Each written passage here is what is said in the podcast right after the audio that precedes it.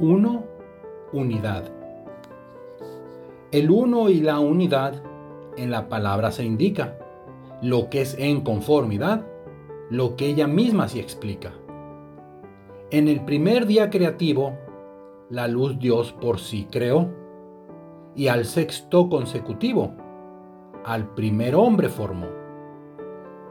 Cuando Israel fue sacado, liberado así de Egipto, ese mes fue así indicado.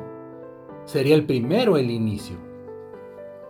Respecto del matrimonio, al juntarse hombre y mujer, dijo Dios admonitorio, una carne habrían de ser. Los fieles así reunidos, el cuerpo de Cristo son.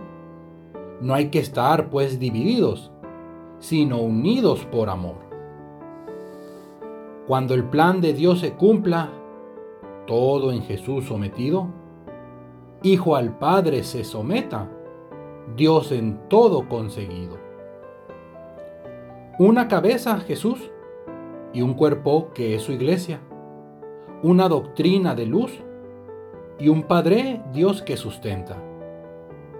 En la iglesia, pues, unidos, defendiendo aquella fe, busquemos no ser movidos, siendo uno con quien uno es.